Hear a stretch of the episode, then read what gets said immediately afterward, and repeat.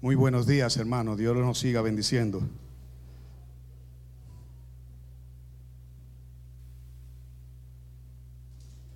Qué bueno es estar en este lugar para bendecir el nombre de Dios.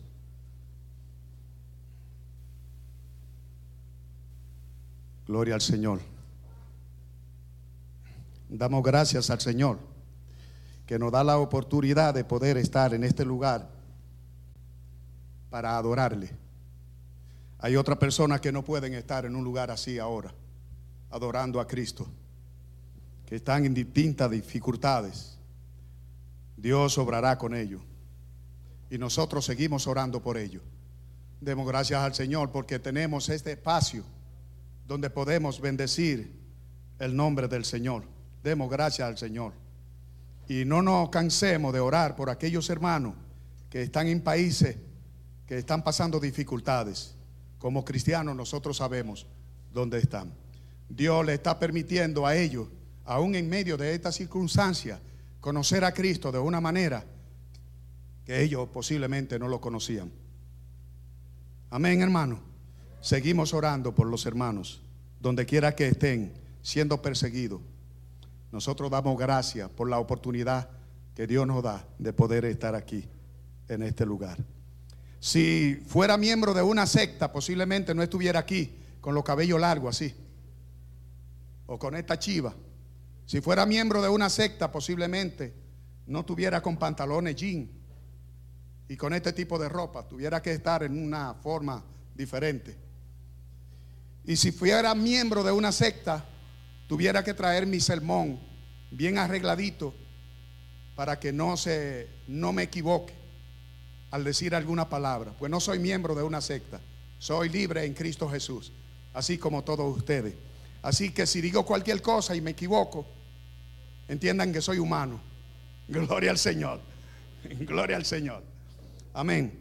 Voy a empezar diciendo que si alguien tiene algo contra mí o yo le he pasado por el lado a alguien y, y no le he saludado y se ha ofendido o alguien tiene una ofensa conmigo, pues dígamelo para irle y pedir perdón. Porque como no soy adivino, no sé qué persona puede tener una diferencia conmigo. Yo espero que a nadie haya ofendido. Pero si acaso a alguien he ofendido, dígamelo por favor, que yo le pido perdón. Amén. Tampoco esto lo hacen los miembros de la secta.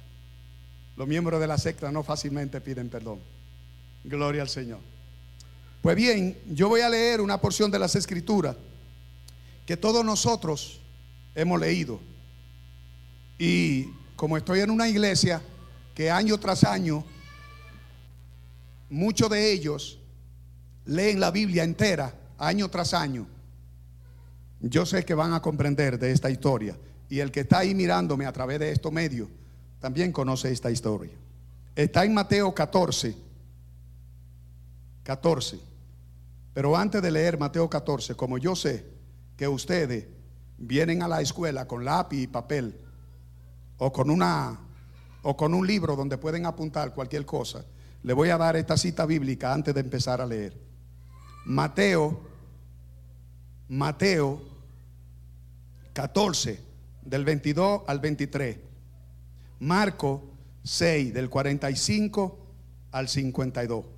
Marcos 6 del 45 al 52.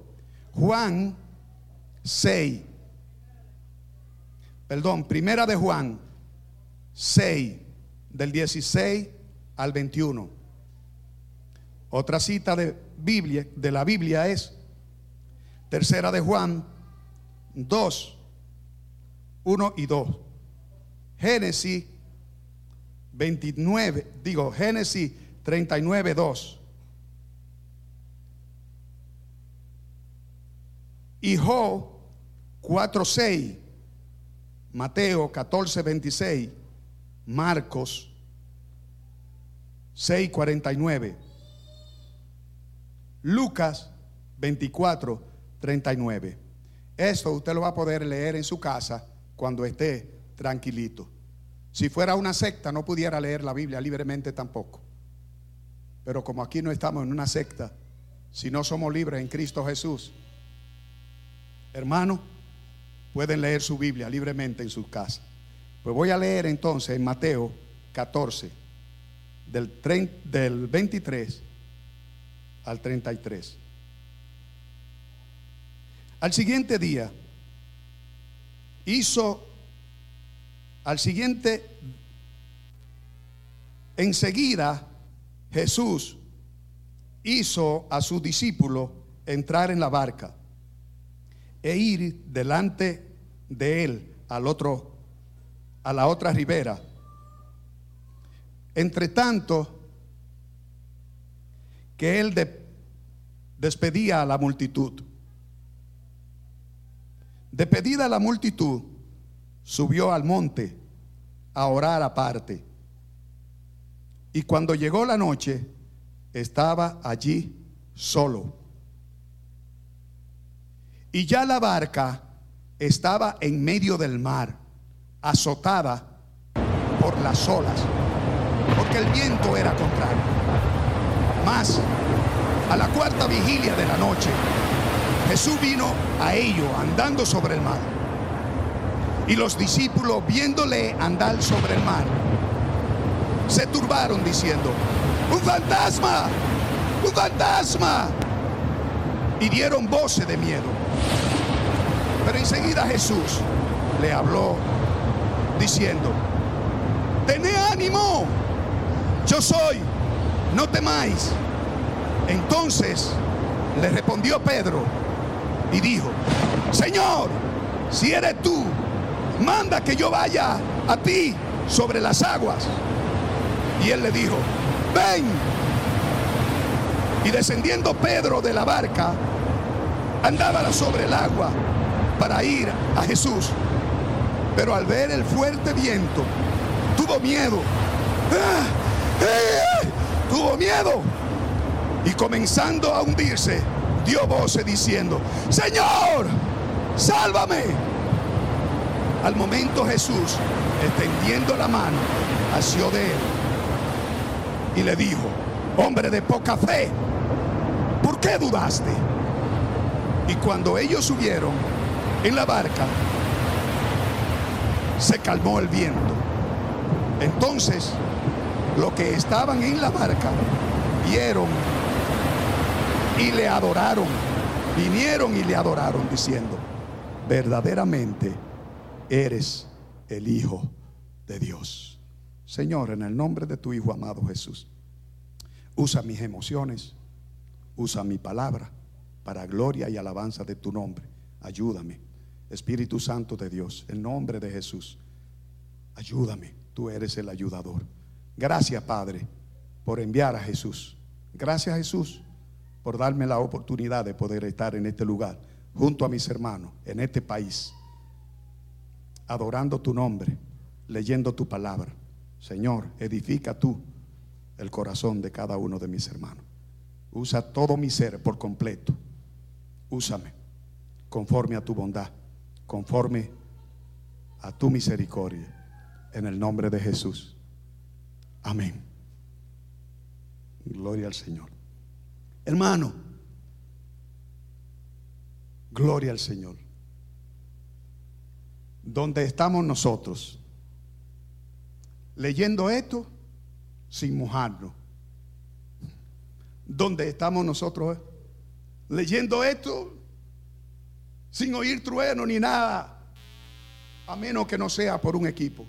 Oye, gracias Señor por la tecnología que nos permite recrear todo esto. Yo creo que ustedes entendieron lo que yo leí, ¿no verdad que sí? Pues ya nosotros no podemos ir. Porque ustedes todo entendieron. A medida que yo iba leyendo, posiblemente ustedes se iban imaginando, ¿no verdad? Y posiblemente ya Dios le habló algunos de ustedes. Pues mire, voy a volvérselo a leer ahora sin efecto, a ver lo que producen ustedes. Enseguida Jesús enseguida Jesús hizo, enseguida Jesús hizo a su discípulo entrar en la barca e ir delante de él a la otra ribera. Entre tanto que él despedía a la multitud, Qué interesante que el que está escribiendo aquí o el que está hablando, ¿quién es? Mateo. Y oye cómo empieza Mateo diciendo, enseguida Jesús hizo a su discípulo entrar en la barca e ir delante de él a la otra ribera, entre tanto que él despedía a la multitud. Después, despedida la multitud, subió al monte a orar aparte y cuando llegó la noche estaba allí solo. No debió de decir Mateo, enseguida Jesús nos obligó a subir a la barca y despidió a la multitud.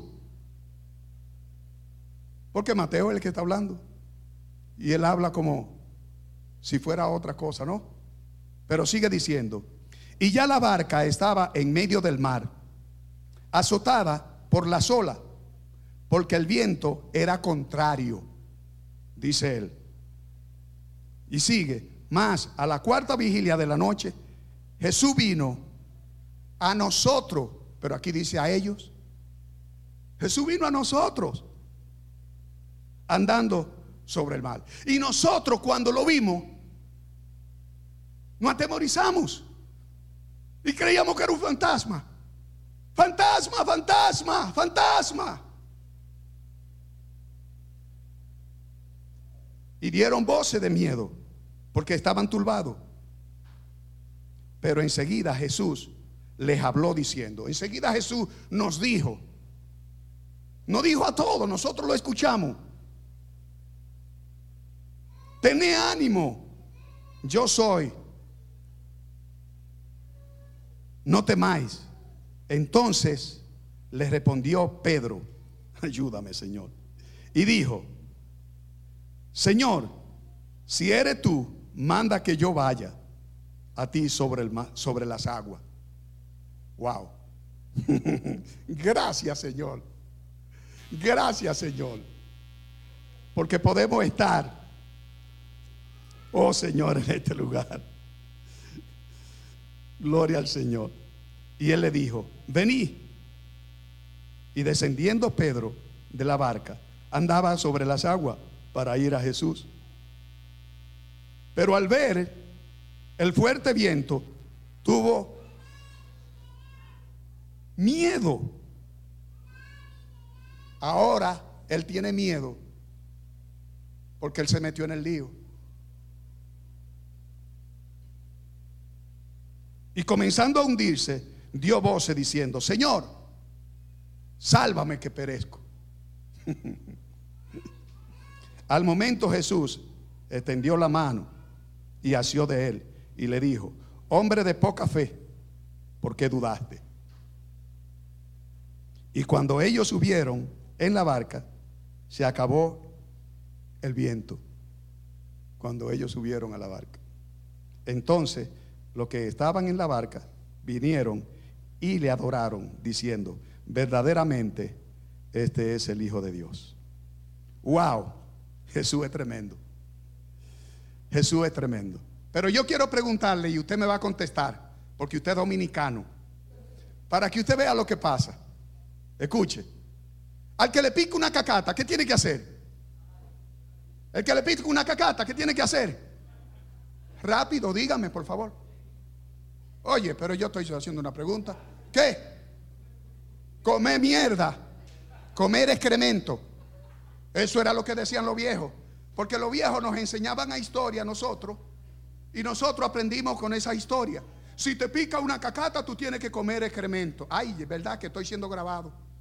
Posiblemente no, no lo editen. Excremento es lo mismo que dije, mierda. Sí, hermano. Escuche, escuche. Los discípulos así era que hablaban. Sí, sí. A los discípulos no le editaban la predicación. Como ellos lo decían, así era, así era que iba. Hermano, al que le pica una cacata, eso es embuste, eso es mentira. Y usted andaba por el monte con mucho miedo de que no le picara una cacata.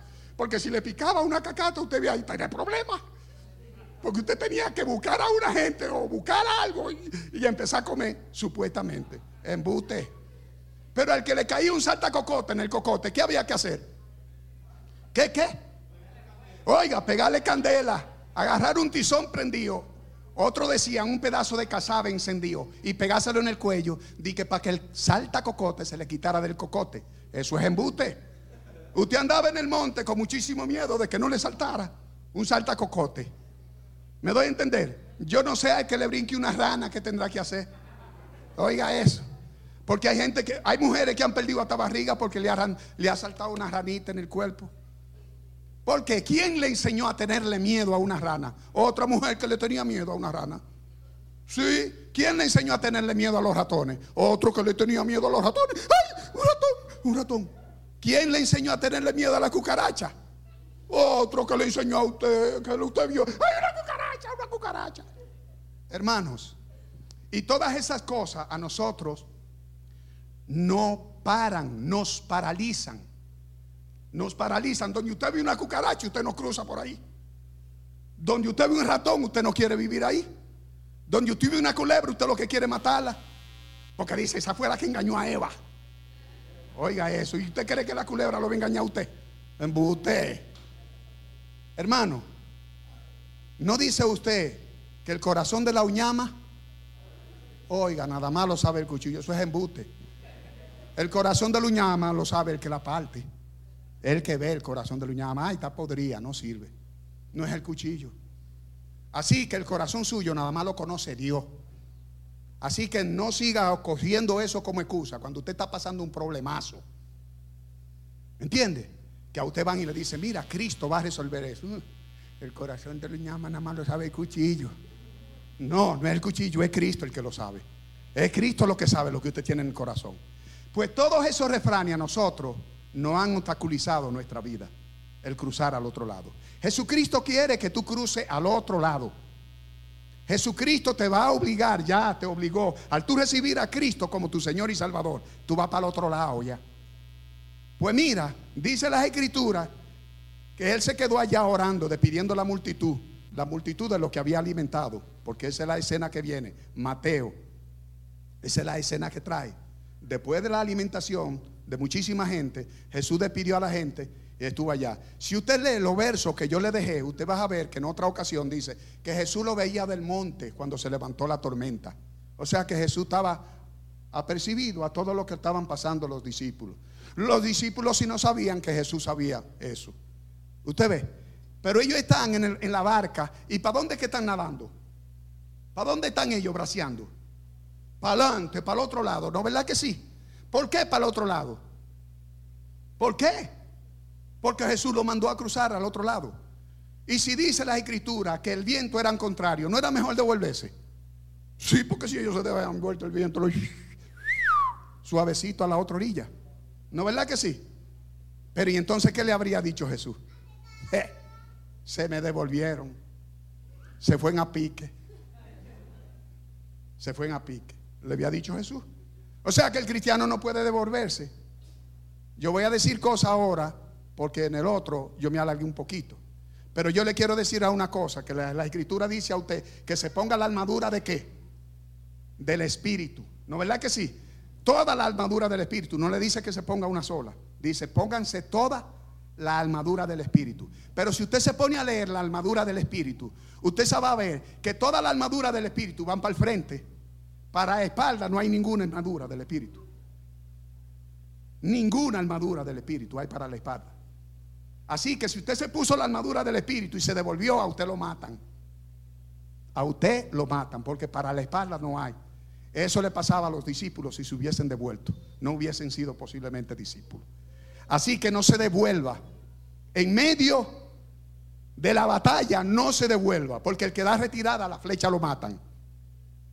Usted es un peón del, juego de ajedrez. Usted va para adelante, para adelante. Y dicho sea de paso, es la única ficha que se convierte en qué. ¿En qué? ¿En qué? En reina. ¿Y la reina qué puede hacer? todos los movimientos. Oiga eso. Yo le a dice, si yo hubiese hecho el juego de ajedrez, yo le digo, el peón se había convertido en rey. Porque nosotros somos reyes y sacerdotes delante del Señor. Aleluya. Amén. Las reinas se la pusieron en España. Porque cuando se inventó el juego de ajedrez, no existía la reina. Se la pusieron en España. Averigüe esa historia. Pues mire, hermano, quiero decirle que esta gente están en el mal. Pero mientras están en el mal, ellos están braceando porque ellos eran expertos que pescadores. Pues ellos habían tenido tormenta otra vez. Pero esta tormenta, ellos están ahí y van a cruzar para otro lado. Pero sucede que en medio de la tormenta viene la cultura. Cultura es una cosa que se empieza a decir y se forma como si fuera una verdad, que fueron los dichos que empecé a decirle primero. Todo eso dicho se han formado en nuestra cabeza y creemos que es verdad. Por eso usted fácilmente no va al monte a orar solo. Porque usted piensa, le va a salir el cuco. O le va a salir algo que lo va a agarrar. Pero ahora, como hay tanto maleante, también dice, ay, me va a salir un ladrón, un criminal, y me va a matar. En la antigüedad también existía eso, hermano. Todo eso existía en la antigüedad. Eso no es diferente ahora. Amén. Pues mire, hermano, yo quiero decirle que esas cosas han paralizado nuestro avance. ¿Quién quiere pasar al otro nivel? Si a ti te dicen, hey, en el trabajo tú vas a pasar al otro nivel, ¿qué tú dirías? Y hay predicadores que dicen, pasa al otro nivel. Mira, tú tienes que pasar al otro nivel. Jipeta, riqueza, piscina. Oh, ese es el otro nivel. Ofrenda tanto para que pase al otro nivel. Da tanto para que pase al otro nivel. Siembra tu semilla para que pase al otro nivel. Sí. ¿Quién no quiere pasar al otro nivel? ¿Quién no quiere ser jefe? Sí. Jesucristo también quiere que tú pases al otro nivel. Pero en la manera que Cristo quiere que tú pases al otro nivel es diferente a todas las sectas y a todas las religiones que hay en este mundo. Ellos tenían que pasar al otro nivel. Porque en el otro nivel allá lo estaban esperando un grupo de gente a quien ellos iban a servir. Aquí no. Aquí te enseñan a pasar al otro nivel para que tú seas próspero. Y para que tú tengas todo tu cuarto en tu bolsillo, tenga jipeta, tenga aviones, tenga piscina. A quien Dios le da todo eso, gloria a Dios, disfrútelo. Pero tenga cuidado cómo lo encuentra. Tenga cuidado cómo lo adquiere. Gloria al Señor. Ahora, quien Dios lo pasa al otro nivel y lo sube al otro nivel, hay mucha gente allá en la playa esperándolo. Que dicho sea de paso, cuando Jesús cruzó, después de toda esta tormenta, allí estaban esperándolo. Y Jesús sanó a todos los que lo estaban esperando. Si pasa al otro nivel, es para que ayude a los demás. Es para que ayude a los demás. No solamente de gracia a Dios, porque tú no eres un pobre que va al zapacón y tú eres rico. No de gracia a Dios porque tú no eres, porque tú eres pobre y no eres loco. No de gracia a Dios por eso. No. Que el rico de gracia a Dios porque es rico y agarre su riqueza y empiece a ayudar a los pobres y empiece a ayudar al loco, y empiece a ayudar al enfermo, y empiece a ayudar a aquel que está allá. Y el que se murió, que se vaya con Cristo. ¿Me está dando a entender, hermano? Pues mire, Jesucristo quería que ellos pasaran al otro lado. Pero una cosa cultural lo mantenía a ellos turbados. Porque cuando vieron a Jesús caminando por el mal, ¿eh? ¿qué empezaron a decir? Igual que usted, pues si le pica una cacata. ¿Ve? Igual que usted si le salta un salta cocote. Ay, y por eso eso lo paralizaba a usted. Que nada lo paralice a usted. Que nada lo paralice a usted. Y quiero decirle, hermano, que cuando ellos entonces dicen eso, eh, hay tres citas y yo se las di. Ustedes más lo van a estudiar. Hablan de fantasma en la escritura. Jesús no le pone caso al fantasma. Jesús lo que le dice es, no, soy yo, no teman. Un fantasma a ustedes no le va a hacer nada. Eso es una cosa cultural que ustedes tienen metida en la cabeza. Oiga, ¿para qué Cristo lo hizo pasar al otro lado? Porque Jesucristo tenía que, trabajar con la cultura de la cabeza de esa gente, de esos discípulos, porque era lo que le impedía seguir a la otra ribera. Así también Jesucristo quiere quitarte la cultura de tu cabeza. ¿Tú sabes lo que es cultura? Yo te dije ahorita, algo que tú haces, una costumbre, una costumbre, y después le rinde culto. Cultura culto, ya tú crees que es la verdad. ¿Me doy a entender? Cultura. Usted no ve que dicen gente, él es fisiculturista. ¿Qué es lo que te dice? Él le rinde qué a su cuerpo? Culto, fisiculturista. No es que usted no puede hacer ejercicio, no, haga ejercicio. Levante pesa y saque mollero y haga todo lo que usted quiera, si es por salud. Ahora, cuando usted se pone y que anda como un maco con el pechazo y con la cinturita, ya es otra cosa, usted ve. Usted ve que se pone una franelita, una cosa aquí, anda sin camisa. Culto al cuerpo. Hermano, culturalmente no le rinda culto a nada. A nada. Solamente ríndale adoración a Cristo, al Señor de señores y Rey de reyes, que es la misma imagen de Dios. Si usted adora a la imagen de Dios, usted adora a Cristo. Pero no es la imagen que está en el cuadro. No. Es la imagen que está en el corazón suyo. Si usted tiene a Jesús dentro de su corazón, no necesita tenerlo en un cuadro de cartón. Porque está en su corazón. Ríndale culto a Él. Gloria al Señor. Amén. Pues ellos siguen aquí. Ve, en el fantasma ellos están turbados. Un fantasma. Jesús le dice, no, soy yo, no es un fantasma. Olvídense de eso. Tres citas bíblicas. La primera está en Job y las otras están en los otros dos versos que le di. Y ninguno lo mencionó Cristo. Fueron siempre sus discípulos o otra gente. Allá en Job dice, ay, que me cruzó un espíritu y me engrifan los pelos. ¿Usted ha oído eso? Ay, siento el espíritu de Dios. Ay, se me engrifan los pelos. Amén, gloria a Dios. Y así es que usted siente el espíritu de Dios. Pero ninguno, Pablo, ni Pedro, ni Juan, ninguno de ellos dijeron, y me pasó el espíritu y se me engarrafan los pelos. Ninguno de ellos dijo eso. Pero si usted lo dice, amén, gloria a Dios. Pero no ponga eso a rendirle un culto ahora, que cada vez que usted siente el espíritu de Dios, usted tiene que sentir algo. Siento el espíritu de Dios. No, hombre, no, eso no es así, hermano. Ahora, si usted lo siente así, amén, gloria a Dios. Porque tampoco lo voy a decir. Nah, usted no puede. Que si usted siente el Espíritu de Dios y cayó, amén, cayó. Yo veo en la Biblia que alguien cayó. Usted ve. Ahora no ponga eso como una cosa tradicional, tradicional, tradicional, que se vuelva qué? Un culto a eso. Amén, hermano. Nosotros no estamos en una secta. Nosotros somos cristianos y vivimos libre en Cristo. ¿Usted está entendiendo? Jesucristo viene y le dice. Entonces Pedro le dice, pues si eres tú, manda que yo vaya. Y Jesús le dice, ven. Oye, Pedro no se acordó de los otros. Pedro no dijo, si eres tú, mándanos a ir. No, mándame. Eh, Pedro ya se está olvidando de los otros. Ustedes saben que Pedro siempre andaba adelante, adelante y adelante. ¿Tú ves? Por eso fue que Jesucristo lo puso a cuidar a sus ovejas. Porque Pedro siempre quería hacer todo solo. Todo solo. Pero Jesucristo le dijo, Pedro, ¿me ama? Sí, te amo. Pedro, ¿me ama? Pedro, ¿me ama? Pues mira, esto es lo tuyo ahora. Ya jamás va a poder decir, yo voy solo. Mándame a mí, yo solo. No, somos doce ahora. O once. Gloria al Señor. Amén. No haga la cosa sola. No sea como Pedro. Pues Pedro se metió en el problema él después. Porque Cristo no iba para la barca.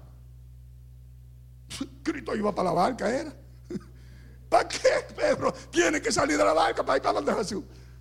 Pero Jesús es tan misericordioso. Le dije, bueno, si tú te quieres meter en esto, métete. Yo estoy aquí como quiera. Ahora, varón, no se meta porque va a beber agua. Yo no sé qué pensaron los discípulos, qué tan amigos eran de Pedro, que ninguno de ellos se tiró al agua. ¡Ay, Pedro que está jugando! Vamos. Así que, hermano, no crea que cuando usted esté ahogando se van a venir los hermanos suyos y una vez lo van a sacar. No. Así que no se ponga a decir, ay, yo estoy enfermo y tengo tres meses y nadie ha venido a visitarme. ¿Usted se lo dijo? No, pues ellos no son adivinos. Ellos no son adivinos. ¿Entiende? Ah, no, que yo no puedo ir a la célula. Y los hermanos ninguno me preguntan. Dígaselo usted, ¿por qué no puede ir? ¿Tiene obligatoriamente ellos que preguntar? No, porque los pastores cuidan a sus ovejas. Ajá, pero el pastor no es adivino, ni omnisciente ni omnipresente. Ahora, Dios sí, Dios sí. Usted ve. Por eso fue que empecé diciendo que si alguno es ofendido, dígamelo si lo he ofendido, porque yo tengo gente en la célula. Y como posiblemente yo no pregunto por alguno de ellos, me puede cruzar por la calle y decir, mira, míralo dónde va el que no me visita. Yo no sé que usted quiere que yo lo visite. Usted vea, entonces ahora usted ya tiene, yo me descargué de la culpa. Si usted tiene a alguien contra mí, dígamelo cuando yo termine de predicar. Mire, usted me ofendió con esto. Y yo le voy a pedir perdón de una vez de una vez. Hermano, aquí está Pedro. Ninguno se le tiraron a recogerlo, pero Jesucristo estaba ahí. Yo no sé cuál era el diálogo que tenían, porque mire, el diálogo en una tormenta. Jesús, hey, no, no teman, no teman, no teman. Porque yo no sé cómo era el diálogo que tenían. Porque usted no ve cuando usted le suben una música, todo lo que da en el oído. ¿Cómo usted tiene que hablar? No tiene que estar voceando. Imagínese en una tormenta en el río, allá en el mar. Amén, hermano. Pero Jesús lo entendió y ellos entendieron a Jesús. Jesús lo sacó y le dijo, hombre de poca, ¿por qué dudaste? Le dice. Y agarró y se subió a la barca. Pues mire que Jesús iba para la barca. Si Pedro lo agarraba ya, ¿para dónde iba Jesús? No, Pedro entonces tenía que caminar otra vez por el agua con Jesús. Para la barca, porque era para la barca que iba. Porque Jesús le mandó a cruzar para el otro lado. Hermano, le está hablando Dios a usted. Le está hablando. En medio de la tormenta. ¿Quién se aparece? ¿Quién lo metió en la tormenta? Jesús. Si fue usted que se metió, mire hermano, grite y clame al Señor. Clame, que todavía tiene esperanza el que es cristiano. Si fue usted que se metió. Amén. Que Jesucristo va a extender la mano. Téngalo por seguro. Yo no sé si los hermanos, yo no sé los hermanos, pero yo sé que Cristo sí. Yo sé que Cristo sí. Así que no se quede esperando a los hermanos para usted salir de su problema y de su lío. Haga lo que yo hice. Que yo lo que me puse fue hacer pacto con Dios. Y el Señor pues utilizó a los hermanos luego. Después que yo hice pacto con Dios, Él utilizó a los hermanos. Y me mandó la ayuda. Pues gloria a Dios. Pero posiblemente Él estaba esperando que yo hiciera un pacto con Él. Y haciendo pacto con Él me dijo, Frank, ¿y en qué me va a beneficiar a mí el pacto que tú vas a hacer conmigo? Y yo me quedo pensando y le digo, Señor, en nada, porque tú eres Dios. Dice, ah, tú ves que el pacto nada más te beneficia a ti. Por eso es que cuando usted se casa, usted hace un pacto. El que lo rompe, el que se va a pique. No lo rompa por nada. Que nada sobre esta tierra lo haga romper un, un pacto. No se ponga el corazón duro. Porque lo único que hace romper un pacto es si usted endurece su corazón y no quiere perdonar. Eso es lo único que hace que usted rompa pacto. Y cuando usted rompe pacto, mire, ahí viene la de la de. El alacrán le pica, hermano. Viene la canción esa. El alacrán, el alacrán, el alacrán te va a picar. Eso fue de los 60. Ustedes posiblemente no escucharon eso. Hermano, Jesucristo en la barca. Gracias Señor por la tormenta. Gracias Señor por el agua. Gracias Señor por obligarlo a subir en la barca. Gracias Señor porque contigo vamos al otro lado. Gracias Señor. Gracias porque en medio de la tormenta nosotros te conocemos de una manera que no te conocíamos. Eso es la bendición de la tormenta. Que usted va a conocer a Cristo en una manera que usted no lo conocía. Esa es la bendición de la tormenta. Porque si la tormenta no ocurre allí, los discípulos no hubiesen visto a Jesús en la manera que lo vieron. Y después que pasó la tormenta, ellos entendieron que Él era el Hijo de Dios y le adoraron. Eso es lo que hace la tormenta cuando Dios está presente, que te hace postrarte delante de su presencia y adorarlo. Ahí tú te das cuenta si la tormenta viene de Dios o es una tormenta tuya. Gloria al Señor. Gracias al Señor por la tormenta, sí, por el trabajo que tú estás pasando y por la crujía que tú estás pasando. Porque si yo no lloro por eso que yo debía, yo nunca había hecho pacto con Dios y le digo, Señor, no vuelvo a coger prestado jamás en mi vida solamente para comprar una casa. Esa es la única condición, Señor. ¿Por qué para comprar una casa? Porque yo vivo en casa alquilada y todos los meses la estoy pagando. Entonces, si hago un préstamo y compro una casa y sigo pagando el la casa al banco, pues como si estuviera alquilado. Y no me van a sacar. Usted me entiende, hermano, pero para otra cosa yo no cojo préstamo. Nadie me hace coger préstamo. Y le sirvo de garantía a quien sea. No más de 500 pesos. Usted puede venir y mira, yo quiero ser, que tú me seas de garante. ¿Cuánto tú vas a coger prestado? 500 pesos, así está bien. Yo puedo pagar 500 pesos. Pero de ahí, no, señor. Nadie me hace meter en deuda. Si usted puede, amén, usted. Usted ve, porque no somos sectarios. No le voy a decir ahora, prohibido. Los cristianos coger prestado. No, porque yo veo que en Israel cogían prestado. Y otros pagaban su deuda como ellos podían. Gloria al Señor. Pero en el caso mío fue así. Yo no le cojo prestado a nadie, pues yo no me meto ya en ese lío más. Yo no me ahogo ahí. Duré como siete, ocho, diez años gritando, bebiendo agua. El Señor, Señor, Señor. Hasta que el Señor me sacó. Y sálvame que perezco. Él me salvó. Amén. Si usted clama, haga luego lo que tiene que hacer. Si usted promete, cúmplale a Dios. Hermano, ¿usted está entendiendo lo que le estoy diciendo?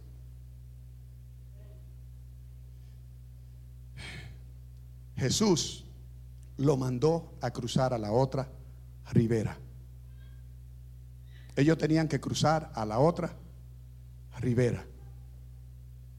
Jesús sabía que la tormenta se iba a levantar. Tú estás en medio de la tormenta. Jesús lo sabe. Va a cruzar a la otra ribera. Jesús viene en tu encuentro. Te va a llevar a la ciudad celestial. Allá va a durar un tiempecito posiblemente y luego viene para acá a reinar en tierra nueva y cielo nuevo. Porque Él va a deshacer todo esto. Dice, estoy haciendo nueva tierra y nuevo cielo. Yo no soy de lo que creo que esta es la misma tierra, es una tierra renovada por Dios. Amén, gloria al Señor. Él va a ser un paraíso aquí en la tierra. Pero después que vayamos y celebremos la boda del Cordero y todo ese asunto, y pase todo lo que haya que pasar. Gloria al Señor.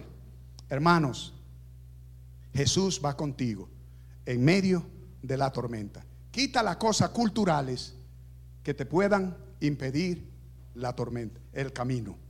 Quita las cosas culturales que te puedan impedir llegar en el camino. Amén. Si son ídolos, quítalo. Si son trabajos, quítalo. Si son pecados que ha hecho y vuelven otra vez y vuelven otra vez, porque hay pecado así, que vuelven, vuelven y te, y te paralizan. Esos pecados, yo tengo una forma de cómo salir de ellos. Yo lo confieso en público. Esos pecados que vienen y me visitan muchas veces, aunque ya yo haya pedido perdón a Dios. Yo tengo uno que quiere visitarme, que es que yo cojo pique fácil.